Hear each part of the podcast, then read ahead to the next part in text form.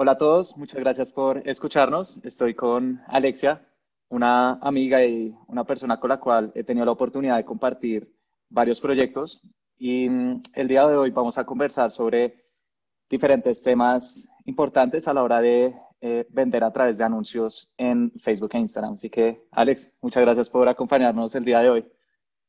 Gracias a ti por invitarme. Qué gusto verte otra vez. Sí, sí, sí. De hecho, hace rato no hablábamos, como dos, tres meses creo, que fue el último proyecto en el que estuvimos. Entonces, eh, bueno, Alexia es una persona especialista en marketing digital, eh, puntualmente en la creación de anuncios en diferentes plataformas digitales, Facebook, Google, etcétera. Y hoy otra vez vamos a hablar eh, puntualmente de Facebook. Así que antes de empezar a, a tocar todos estos temas, quiero que primero eh, nos hagas una pequeña introducción y nos cuentes cómo terminaste trabajando en el mundo de marketing digital y puntualmente en, en, esta área de anuncios. Bueno, entonces, eh, bueno, yo nací y crecí en Brasil, yo creo que es importante mencionarlo. De pronto escuchan ahí un portuñol. eh, y yo estudié marketing en la universidad y creo que la primera vez que tuve contacto con Facebook Ads fue en una pasantía que yo hice en el 2017.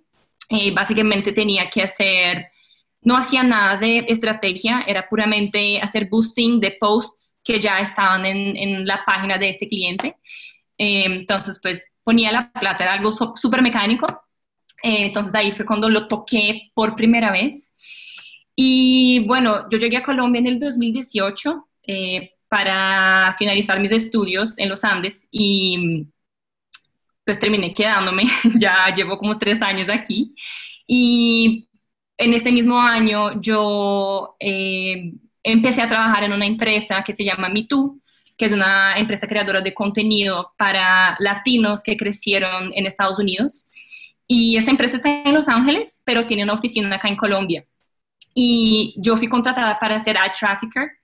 Y entonces básicamente lo que yo hacía eran anuncios en redes sociales, entonces manejaba muchísimo Facebook, Instagram, Snapchat, eh, llevando tráfico a la página de wearemetoo.com, que son básicamente artículos, son eh, una página de, de publishers, digamos. Eh, lo más chévere de ese trabajo fue que no eran anuncios, digamos, de conversión, eran anuncios de arbitraje, que es básicamente un término cuando eh, comparas el costo de adquirir un usuario y comparas con, con, con las ganancias que te generan los anuncios programáticos en la página. Entonces, es algo que es como si fuera una bolsa de valores, así como cambia cada minuto.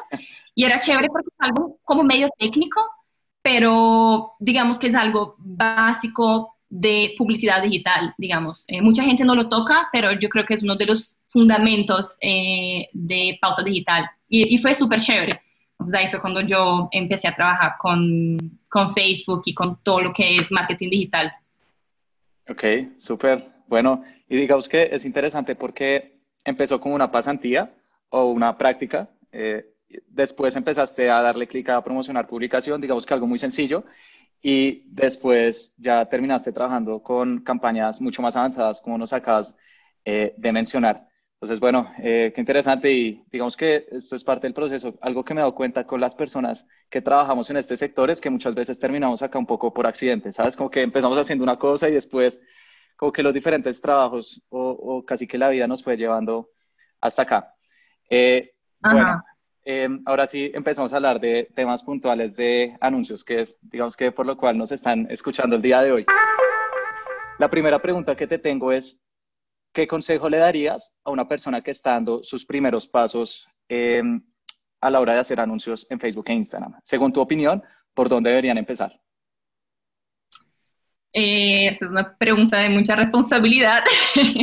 Em, pues, yo creo que una de las cosas que toca tener en la cabeza antes de empezar a anunciar, no solamente en Facebook, pero yo creo que anuncios digitales en general es tratarlo como una inversión. Y yo creo que muchos anunciantes eh, al comienzo esperan, o sea, muchas empresas, digamos, esperan que Facebook e Instagram les va a salvar la vida Em, y si a los cinco días no ven nada, apagan todas las campañas y pues no es así. Entonces es importante tener en la cabeza que cuando empiezas es una inversión, puede que no recuperes esa plata.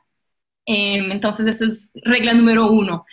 Y, y pues bueno, creo que después tener muy claro tus objetivos con esas campañas, qué es lo que esperas cuando las estás lanzando. Y yo creo que ahí es donde todos los fundamentos de marketing eh, juegan un rol bastante, bastante importante, especialmente el marketing funnel. Si ustedes que están escuchando no saben qué es, entonces googleenlo por favor porque es súper importante.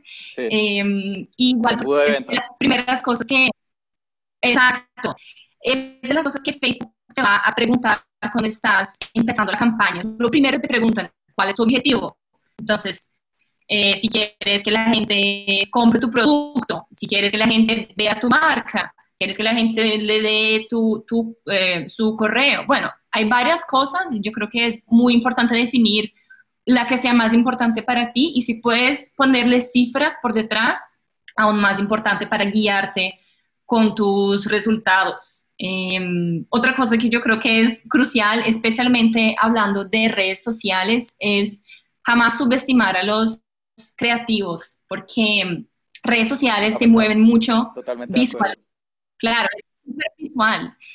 Em, y, y, es algo que creo que suena un poquito raro, medio feo, pero los, los, usuarios en redes sociales son muy pasivos, o sea, no están activamente buscando productos o marcas, o sea, las cosas, la gente está dando scroll en, en su feed y se les va saliendo, se, se les van saliendo cosas según lo que quiere el algoritmo. Tú no estás eligiendo nada que te va a salir ahí. De acuerdo. Em, claro, entonces es una batalla muy fuerte por llamar la atención y por ser relevante. Creo que ser, ser relevante es eh, de las cosas más importantes que se necesita para anunciar en Facebook y en Instagram. Eh, y bueno, siempre estar haciendo test porque estas, porque estas plataformas siempre se están reinventando y nada, nunca es permanente. Entonces, esas cositas creo que son como algunos tips empezar. De acuerdo. Eh, te perdí los últimos segundos. Eh, ¿Me estás escuchando? ¿Aló? Aló, aló, Ahora sí. Ok, el, el video creo que se para un momento. Ah, listo, ya. Eh, bueno, eh, para las personas que no lo sepan, los creativos son las imágenes o los videos, principalmente, digamos que es un nombre un poco técnico que se usa en el sector, pero es fundamental. Eh, digamos que podemos tener, como tú mencionas, el objetivo de la campaña bien, es decir, eh, seleccionamos el tipo de campaña que es, podemos tener un buen público, pero si la imagen o el video no es el mejor o no captura la atención, como tú lo mencionas, digamos que no, no va a funcionar. Eh, digamos que acá me surgen dos dudas. La primera, de los objetivos que, que, Facebook nos brinda, que creo que hay 11 en total, ¿cuáles son los que tú más utilizas o cuáles son los que en general más te gusta em, usar en tus campañas? Em, yo creo que el más importante de todos eh, es el objetivo de conversión. Eh, yo creo que, pues, porque una conversión, creo que mucha gente piensa que una conversión tiene que ser una compra pero muchas veces no. O sea, una conversión puede ser sencillamente que una persona vea una página específica de tu sitio. Entonces, creo que ese es número uno. Eh, lo que yo más uso creo que serían conversiones. Y creo que la otra campaña que yo uso bastante, eh, pues es que igual depende mucho de cuál es el producto, pero por ejemplo, una que me gusta mucho usar es la, el objetivo de tráfico. Entonces, de llevar gente a la página, pero optimizando por, eh, no sé cómo decirlo en español, pero landing page views. Entonces, que la gente... A la página de destino, sí. Eso. Después tú haces y, uh, Spanglish translation. Sí. además hay muchos, digamos que términos que, que se empiezan a mezclar. Sí, visitas a la página de destino. Entonces selecciona a nivel conjunto de anuncio cuando estás haciendo tu campaña y con eso Facebook va a intentar no solamente llevarte clics, sino que las personas efectivamente como que esperen a que cargue tu página web, es decir, que lleguen a tu página destino. Digamos que me queda la curiosidad, yo esa campaña no lo uso tanto, eh, pero indudablemente la voy a probar. ¿En qué casos, digamos que te gusta usar estas campañas de tráfico? Las campañas de tráfico son buenas en general para, eh, por ejemplo, cuando yo empecé a trabajar con anuncios, yo trabajaba llevando tráfico a artículos. Entonces, eh, lo que nos interesaba era llevar tráfico a la página y que la gente leyera el artículo. Entonces, podría ser una campaña de conversión, dependiendo de cuál, eh, cuál es el evento que tú elijas, pero nos gustaba mucho usar campañas de, de pues, tráfico porque era bastante costo efectiva. De acuerdo, de acuerdo, de acuerdo. Bueno, lo voy a probar, eh, especialmente si lo que tú mencionas, hay un artículo o una pieza de información que queremos que las personas consuman primero para conocer nuestra marca. Eh, las campañas de tráfico mm, eh, pueden ser una buena opción y que además son más económicas que las campañas de conversiones. Y en lo otro también estoy de acuerdo, las campañas de conversiones son muy buenas, pues si quieres que te compren, pero también si, por ejemplo, tienes una página de aterrizaje con un formulario, vendes servicios y quieres que las personas se registren. Entonces puedes hacer esa campaña para que las personas lleguen a la página de agradecimiento, aquellos que ya llenaron el formulario y bueno, con eso puedes tener también eh, clientes potenciales. Así que digamos que es un tipo de campaña que creo que le puede servir a muchísimos sectores, no solamente a tiendas online o comercios electrónicos, sino a igual personas que estén vendiendo servicios o quieran recolectar datos. Entonces, digamos que esa era la primera, objetivos. Y la segunda, eh, y de hecho es una de las preguntas que también tenía preparadas, es que tú mencionaste la importancia de los creativos, es decir, las imágenes o los videos. Eh, ¿Tienes algún tipo de anuncio eh, favorito que a ti te guste utilizar? No sé, fotos de clientes, videos de Instagram Stories, carruseles, no sé, ¿qué, ¿qué, buenas prácticas has encontrado con tus diferentes clientes? pues un tipo de anuncio que me gusta mucho usar eh, son los anuncios de, pues eso es algo un poquito más nuevo que, Facebook tiene, eh, creo que lo lanzó hace como un año, un poquito más, que son los carruseles en las historias de Instagram. Eh, y me gustan mucho en general carruseles porque te permiten hacer un storytelling bastante chévere. yo creo que eso es algo que con una imagen estática a veces no lo logras con un video, a veces es... Videos son bastante efectivos, por datos de mercado son los tipos de pues creativos que te pueden generar más resultados, pero es muy fácil equivocarse. Y yo creo que con los carruseles es más sencillo, puedes jugar mucho con ese storytelling. Y algo un poquito diferente a los otros dos creativos que yo acabo de mencionar, que tienen carruseles, es que son tienen cierto nivel de interacción entre el usuario y el, anuncio. Entonces, por ejemplo, el usuario puede devolverse, mirar un poquito mejor la imagen, puede avanzarla si quieres. Entonces, yo creo que eso es bastante chévere y se ha mostrado bastante efectivo. Eh, si tienes muchos productos, puedes mostrarlos cada uno en una carta diferente de tu, de tu carrusel. Eh, me gusta mucho en las historias usar con videos rapiditos, así como corticos. Especialmente esas historias de cinco, como GIFs, como de cinco segundos que capturen la atención, lo que tú mencionas. Eh, exactamente. Estos, carruseles pueden funcionar bastante bien. ¿Y te gustan puntualmente en las historias de Instagram o en general, digamos que también en el inicio de Facebook e Instagram? Eh, ¿en, ¿En qué ubicaciones te gusta usar estos carruseles? Em, creo que los carruseles dependen un poquito cuál cuál es el nivel de interacción que tiene ese usuario con tu marca, ¿no? Entonces yo creo que si es para llamar la atención, puro awareness, digamos, me gusta mucho usar historias, porque los videos son así, como que te llaman la atención, pa, pa, pa, es muy rápido. Y, y es bastante fácil, no es fácil, pero es más sencillo, creo, llamar la atención con un video que con una imagen estática. Totalmente. Pero, por ejemplo, si la persona ya conoce tu marca, ha visto productos específicos. Yo creo que también es interesante usar carruseles para mostrar una serie de, de pronto productos que esa persona ha visto en tu página, que son los Dynamic Creatives. Em, no sé, los, los anuncios dinámicos. Sí. Eh, ok. Entonces también, también usan eh, carruseles, no es tan creativo, no te no te permite hacer tantas cosas, pero también es el mismo formato, digamos.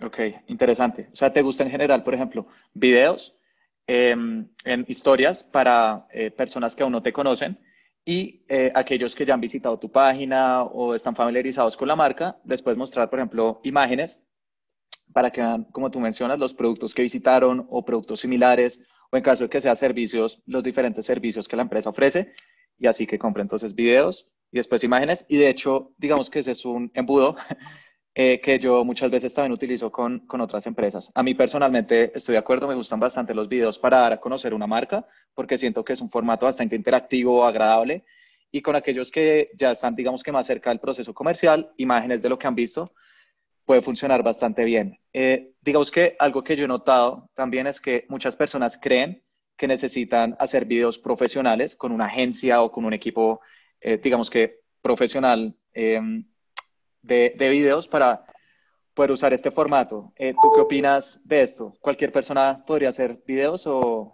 está reservado para aquellos que tienen este acceso profesional? No, yo creo que no está reservado para profesionales. Yo creo que eh, una de las tendencias que se ha visto mucho es que, bueno, empieza con el tema de que la gente tiene un poquito de, o sea, a la gente le fastidian los anuncios. Entonces, mientras, mientras más orgánico, sí,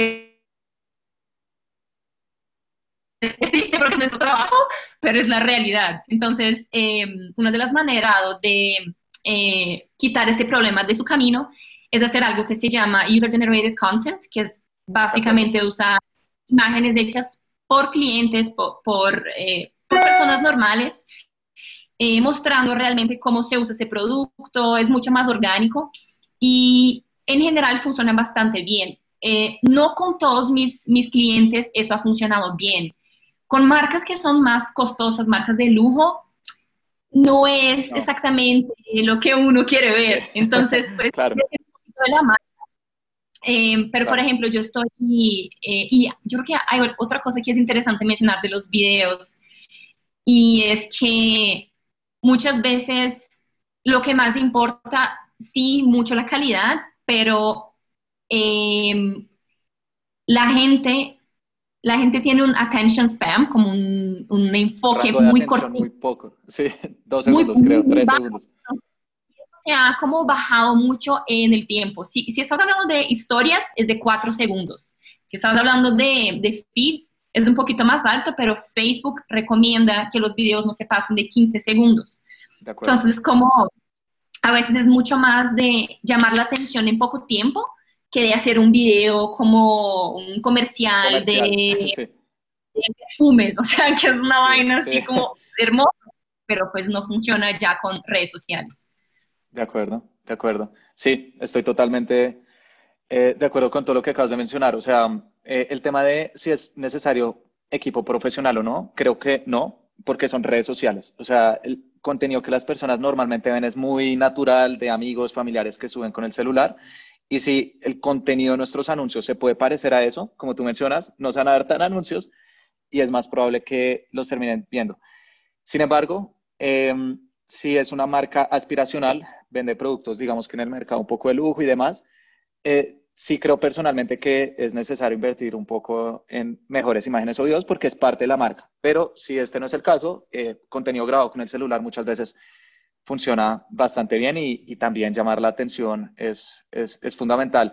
Eh, hay veces que uno ve videos que los primeros segundos son muy lentos, es como el logo de la marca y uno es como, digamos que eso está bien para una presentación, pero el mundo de las redes sociales es muy rápido. Tienes que empezar fuerte, con colores, mejor dicho, que las personas queden como, wow, ¿qué es esto? producto, servicio, y después eh, ven y cómprame o regístrate o lo que sea.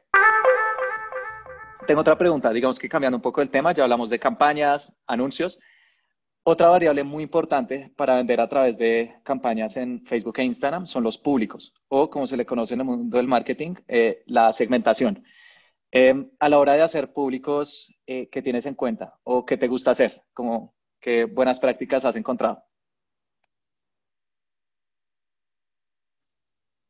Em, creo que sí, ese tema de segmentar es súper importante, especialmente cuando, porque el segmento como que te va a dictar después qué vas a hacer en términos de tus creativos, entonces cuál es el mensaje que vas a usar, cuál es la imagen que vas a utilizar para, para esta audiencia, para que sea lo más personalizado posible.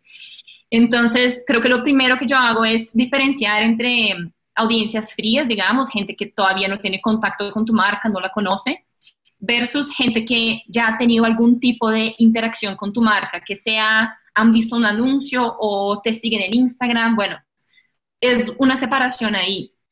Para las que son frías, me gusta segmentarlas. Eh, creo que hay como niveles muy básicos, por ejemplo, Facebook tiene mucha información, ¿no? Entonces es posible que tú puedas segmentar a la gente con base en su poder de compra. Yo creo que si, si, estás hablando de e-commerce, es bastante importante que puedas diferenciar porque de pronto si tienes muchos productos con precios diferentes, de pronto eso también va a impactar em, en la compra después. Em, me gusta también cuando estoy empezando con, con, audiencias frías, hacer una búsqueda de competidores eh, de mi marca o de la marca de mi cliente y buscar a la gente que tiene, que, tiene intereses o afinidades con esas marcas.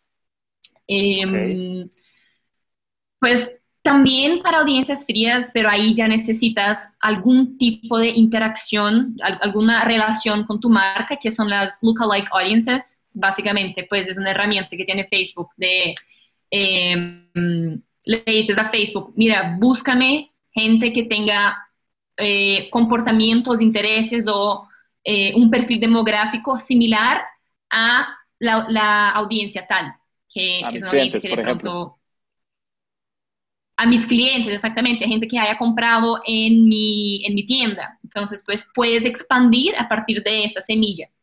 Me parece chévere, pero necesitas esa semilla. Entonces, si no la tienes, mejor es hacer otras cositas. Claro, o sea, si aún no tienes información de campañas previas, lo que tú mencionas, eh, clientes, visitantes web, empezar con estos intereses de eh, competidores, eh, personas que ya conocen personas que igual están en el mercado, de pronto autores, libros, películas, eventos, cosas relacionadas. Y una vez tengas información de campañas previas, visitantes web, clientes, seguidores, etcétera, empezar a probar estos públicos similares. Me quedó la duda con los públicos de poder de compra. Eh, ¿Cómo te gusta, eh, digamos, que seleccionar a las personas que tengan un mayor poder adquisitivo, por ejemplo, para que compren tus productos? Em, creo que ahí es básicamente apoyarse en toda la información que Facebook recolecta de todo el mundo, de, de mí, de ti, de todo el mundo que está en Facebook. Em, y ellos sí te permiten em, buscar a la gente con un poder de compra, por ejemplo, los 5% con más plata en una ubicación específica. Entonces, puedes empezar a segmentar de esta manera. Entonces, los 5% con más plata, versus los 20% con más plata, eh, los 50% y compararlos a ver quién responde mejor a tu marca, a tu anuncio, de pronto el mensaje es diferente, de pronto la imagen es diferente, lo que estás mostrando. Entonces ahí yo creo que no es ninguna ciencia, es sencillamente usar las los, los eh, digamos, sí, pues las listas que te... Que, te, que, Facebook nos da para poder, Facebook. Sí crear en nuestras campañas. Digamos que esta segmentación que tú estás mencionando, y es principalmente también por código postal, que uno puede decir, quiero llegarle a las personas eh, que tengan el top 5% de ingresos en los códigos postales de este país. Eh, personalmente las he usado eh, más en Estados Unidos. Me queda la duda si esa información también está disponible en Latinoamérica, porque digamos que la cantidad de data al respecto no es tan amplia, pero si las personas que nos están escuchando está disponible en su país, creo que indudablemente lo deberían probar, especialmente si venden un producto o servicio que tenga un costo elevado o que al menos tengan diferentes rangos de precios para ver si hay comportamientos diferentes, como eh, tú también acabas de mencionar. Eh, me queda también otra pregunta eh, con los públicos similares. Facebook nos da diferentes porcentajes, del 0 al 10%, dependiendo de qué tan parecidos van a ser. En general, ¿con qué porcentajes te gusta empezar? O sí, ¿cuáles serían los primeros lookalikes que, que usas en tus campañas? Creo que esa es una pregunta muy, muy buena y cada vez que yo busco, o sea, cuáles son las mejores prácticas, me salen cosas diferentes. de todo. No Uno queda confundido al final. Claro, pero a mí personalmente me gusta el 2%. Eh, Pues que lo interesante para quien está empezando eh, es hacer una, de pronto, comparación entre el, 1%, luego haces el 2% y el 4%. Las comparas entre ellas a ver qué es lo que funciona mejor. Pero yo creo que eso va mucho de, pues, probar con cada uno de los, de los clientes. Indudable, indudable. Al final yo creo que la única palabra que siempre va a ser constante en todo este mundo es probar o testear, como también lo llamamos. Así que si tienes duda, crea los dos, déjalos andar por unos días y al final las ventas te van a decir eh, cuáles fueron los que mejor funcionaron. Em, a mí personalmente, sí, ¿qué pasó? Se fue. eh, eh, sí, es todo negro.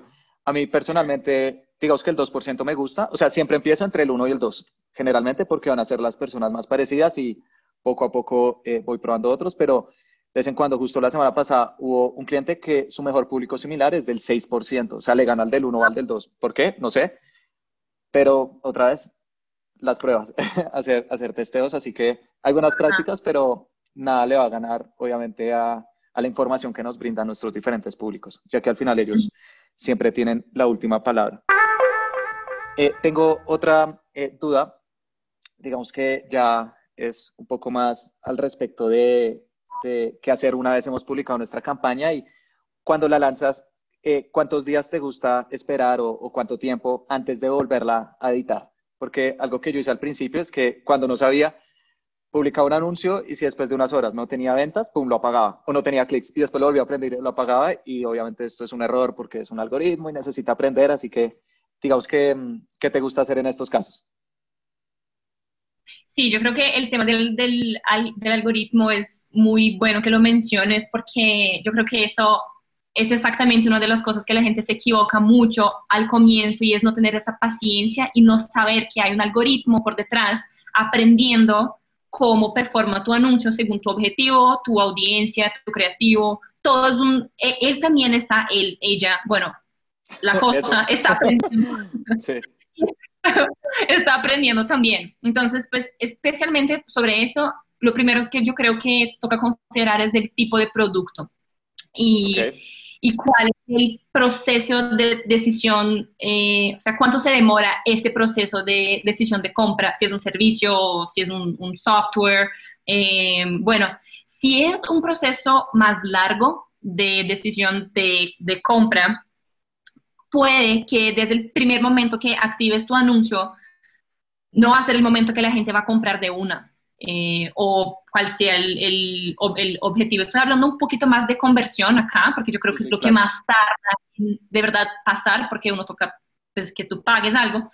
Mm, pero no me gusta dejar una campaña de productos más caros que requieren más inversión, por menos de tres semanas, un mes. O sea, me gusta dejarlos correr un poquito más, a ver, y, y la gente, pues el proceso de compra puede ser más largo, entonces es bueno esperar a ver qué, qué está pasando ahí. Ahora, la mayoría de mis clientes y las cosas con, que, con las cuales yo he trabajado son eh, pues productos rápidos, o sea, eh, ropa, eh, claro, más impulsivos, claro, comida, entonces cosas que uno no tiene que pensar tanto antes de comprar, y para eso me gusta dejar por ahí entre 10 y 15 días antes de empezar a editar toda la campaña. Eh, porque cualquier edición, no cualquier, pero la mayoría de las ediciones que tú hagas en tu anuncio, cambias, no sé, tu, tu imagen, cambias tu puesto, todo puede hacer con que el algoritmo se le olvide todo lo que aprendió antes y le toca reempezar.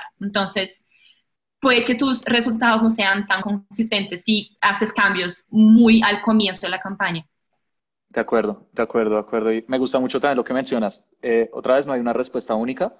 Depende mucho de la naturaleza de cada producto. Eh, por ejemplo, estoy con un cliente que vende colchones. Eh, un colchón tiene una fase de consideración mucho más larga.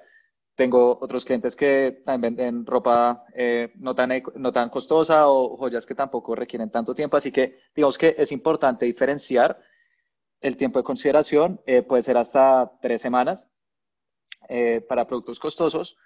Si el producto no es tan costoso, estoy de acuerdo contigo, 10, 15 días mínimo. A mí normalmente me gusta esperar, o sea, y si estoy, mejor dicho, corriendo, 5 o 7 días. De ahí no me bajo y digamos que ahí yo sé que puede que esté perdiendo algunos clientes potenciales, pero necesito acelerar un poco esa fase de optimización. Entonces, bueno, me alegra que también estemos de acuerdo en eso, de que depende de la naturaleza de cada producto o servicio. Tengo otra pregunta. Eh, a nivel general, ¿por qué crees que la mayoría de personas o empresas tristemente no obtienen resultados consistentes en Facebook? Hay veces que crean una campaña y vende, pero se cae o, muchas veces estoy seguro que te ha pasado cuando has trabajado con diferentes personas, dicen, no, esto no está funcionando. En general, ¿cuáles son las principales razones por las cuales sucede esto? Em, yo creo que hemos mencionado algunas cositas que nos pueden como dar pistas de qué es. Yo creo que la primera cosa es que la gente no tiene esa inversión de tiempo y de plata eh, en una campaña. Entonces, una es apagar las campañas con menos de dos semanas, de diez días, o sea, pasaron cinco días y no vio lo que quería ver, ya las apaga. O algo que pasa mucho, no invierten, o sea, no quieren invertir, invierten muy poquito y no podemos olvidarnos de que Facebook tiene un sistema de subasta por detrás. Entonces, obviamente no es todo lo que importa, pero sí importa mucho que seas competitivo en términos financieros y que puedas pagar por un anuncio. Igual es una combinación entre la relevancia entre tu anuncio para esta audiencia y qué tanto estás dispuesto a pagar para impactar esa audiencia. Entonces, esas dos cosas, inversión de tiempo y plata, súper importante. Claro, paciencia. Yo creo que tú y yo hemos trabajado con una marca que fue totalmente lo contrario de eso.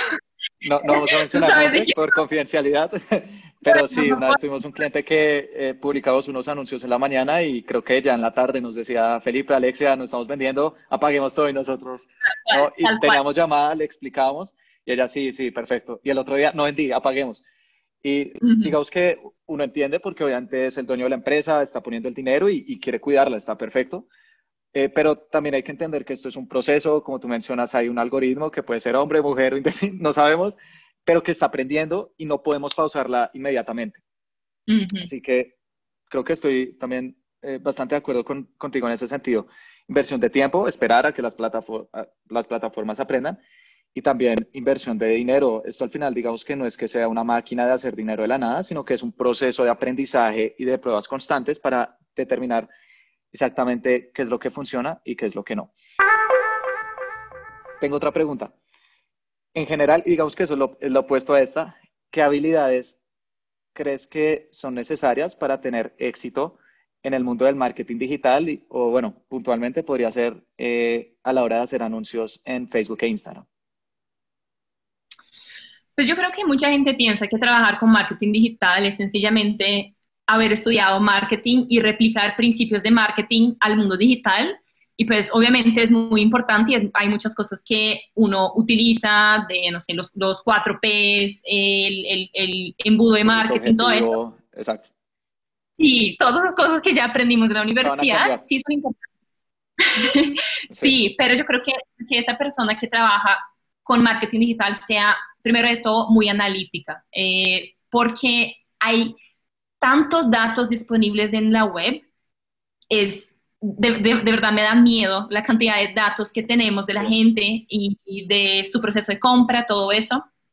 Em, y pues es muy importante que esta persona sepa analizar estos datos y interpretarlos, yo creo. Eh, no tienes que ser como un, cientista de, datos. Sí, sí, sí. Claro, tienes que entender algo de datos, tienes que saber analizar qué es lo que está pasando con tu usuario y cuál es el impacto de tu campaña y aprender de eso para replicar en el futuro. Creo que eso es algo que no basta sencillamente saber operar Facebook Ads. Sí, es súper importante, pero va un poquito más allá si quieres llegar lejos en esta profesión.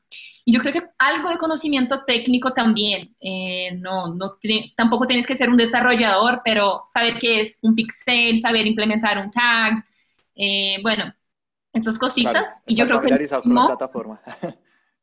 Claro, porque estamos hablando de tecnología, o sea, es marketing digital, entonces es la base de todo. Básicamente toca que la persona sea un poquito geek porque las plataformas siempre están cambiando eh, y pues un cambiocito que, está, que, que, hace Facebook o que hace Google pueden dañar todo un negocio. Entonces, eh, pues es eso, es estar siempre buscando, actualizándose.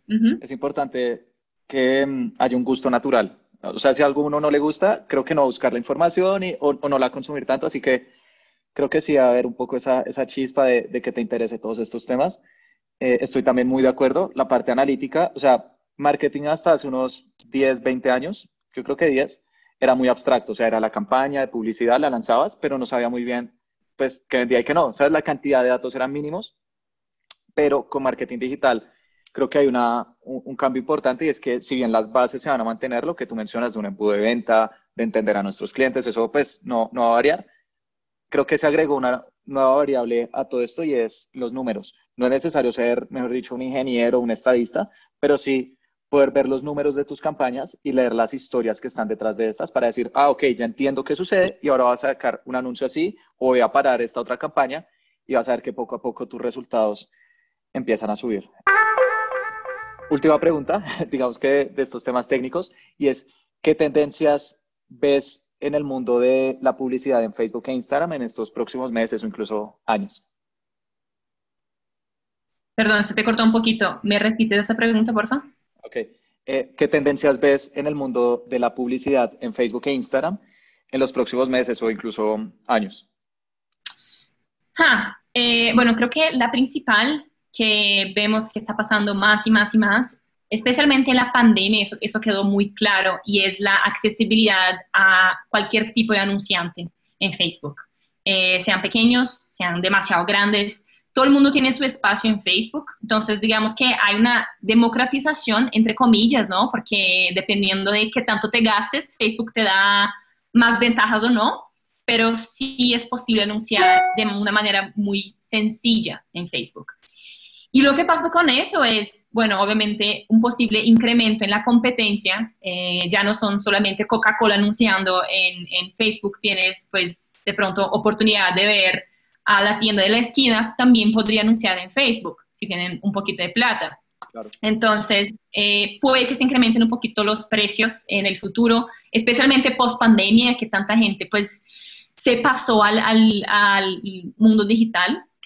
Pero otra cosa que yo creo que es interesante mencionar, y eso no es específicamente Facebook Ads, pero sí lo impacta, y es qué viene Facebook haciendo con su ecosistema, digamos.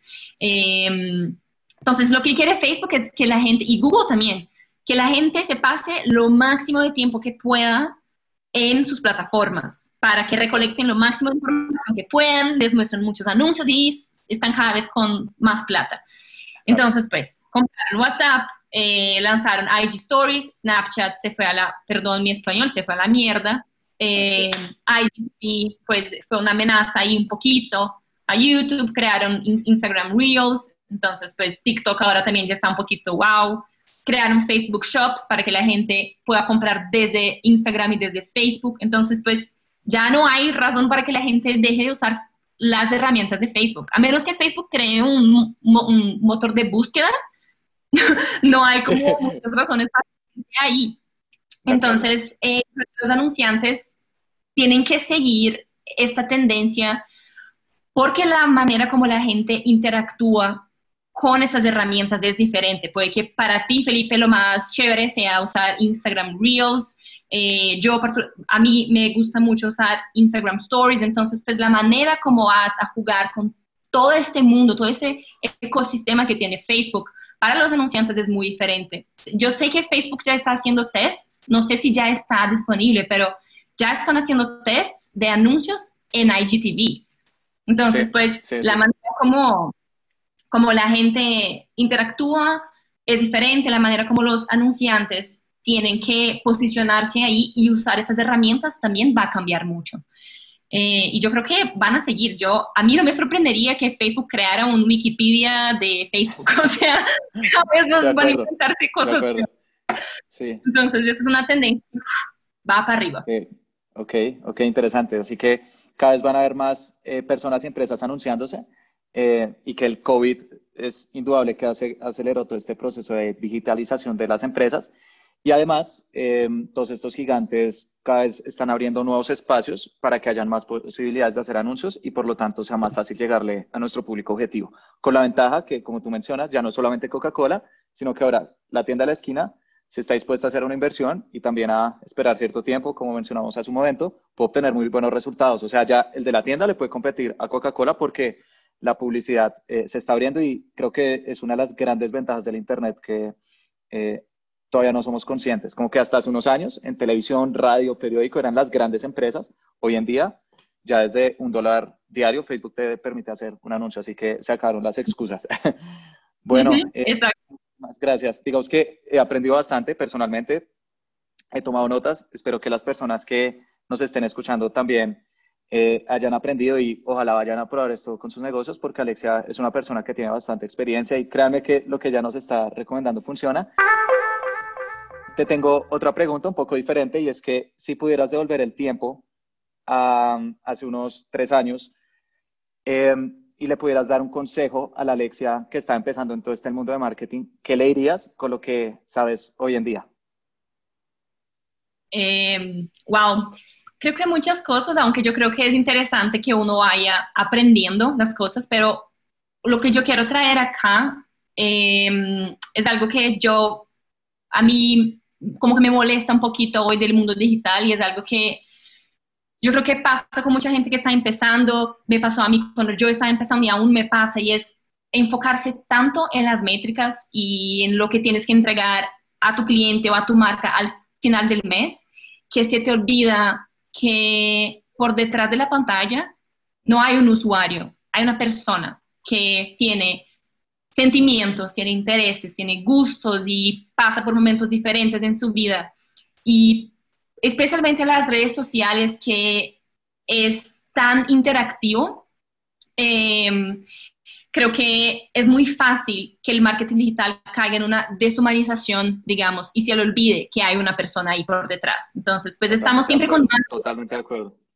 Y es como estás creando un anuncio para una persona. Creo que el ejemplo más claro de eso fue cuando pasó lo de Black Lives Matter, que es algo que es súper relevante hasta el, día de hoy, pero hubo un momento específico que esa vaina se explotó y yo como anunciante, yo pensaba, ¿será que es, es relevante para el usuario a quien yo quiero impactar mostrarle una promoción de camisetas mientras todo su feed está hablando de Black Lives Matter?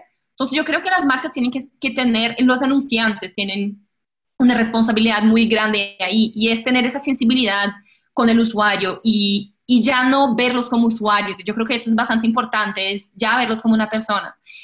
Y pasa mucho y toca tenerlo siempre en la cabeza. Y pues yo creo que mi mantra para mi trabajo es algo que yo escuché de uno de los duros de eh, publicidad en los Estados Unidos de los años 60, o sea, de los, de los pioneros, digamos. Sí, sí. El man dijo, em, a la gente no le importa que trates de venderles algo mientras disfruten todo el proceso. Entonces yo creo que eso es... Wow, la voy a notar, no la conocía. Como hazlo relevante para esa persona según el momento que está viviendo, porque si no, creo que es el mundo que nosotros todos vivimos, todos usamos redes sociales y no es el mundo que yo quiero vivir como, ah, qué fastidio esos anunciantes, porque pueden también servir para muchas cosas, o sea, es de verdad súper importante. Entonces es... qué, qué, gran consejo y de hecho eso es algo que yo siempre repito, detrás de cada pantalla siempre hay un ser humano y no lo podemos olvidar. Eh, hoy en día con todas estas herramientas que también mencionábamos y la posibilidad de ver qué funciona y qué no, como que siento que las personas que trabajamos en esta industria muchas veces tienden a eh, pensar que las personas son eso, como números y que simplemente están ahí comprando y ya, y se les olvida que efectivamente hay un ser humano, como tú mencionas, con emociones, sueños, eh, frustraciones, etcétera, y que tenemos que tomarnos el tiempo primero de entenderlos y segundo de crear anuncios relevantes para que esa persona diga, bueno, esta marca me está diciendo algo que me interesa y por lo tanto le quiero eh, comprar. también una leí en un artículo mm, una frase que me gustó mucho y es, hoy en día la marca más humana gana. Y es eso, no simplemente enfocarte en venderles y venderles y venderles, como si fueran casi que cajas registradoras, sino que como si fueran un amigo o una persona que tú realmente te preocupas porque tenga un buen producto o servicio y le estás recomendando algo que eh, le puede ayudar. Y otra vez es nuestra responsabilidad. Eh, con el dinero que estamos invirtiendo, con los anuncios que estamos creando, también hay miles o hasta millones de personas que están viendo nuestros mensajes y debemos eh, esforzarnos para que sean de calidad. Así que gran consejo, me encantó. Así que, bueno, Alexia, mm, última pregunta. Las personas que quieran contactarte, saber más de ti o incluso trabajar contigo, ¿dónde te pueden encontrar? Eh, bueno, por, por, redes sociales, aunque yo no las uso para trabajar, yo creo que les cogí como, ya es, pero estoy ahí, eh, yo les dejo mi, mi, handle, yo creo que de pronto no es utsalexia. Eh, mi correo también les, les dejo, es alexiamullerutz.gmail y también estoy en LinkedIn, no soy tan, o sea, estoy activa, no subo tantas cosas, pero estoy ahí, siempre respondo. Entonces, sí, soy fácil de encontrar.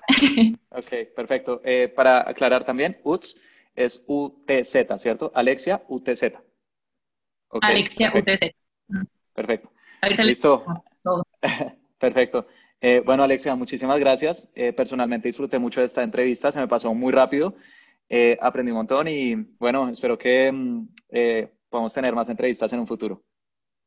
Sí, lo mismo, un gusto verte otra vez, eh, súper chévere y muchas gracias por invitarme y cuando me necesiten, pues aquí estoy. Bueno, estamos hablando. Chao.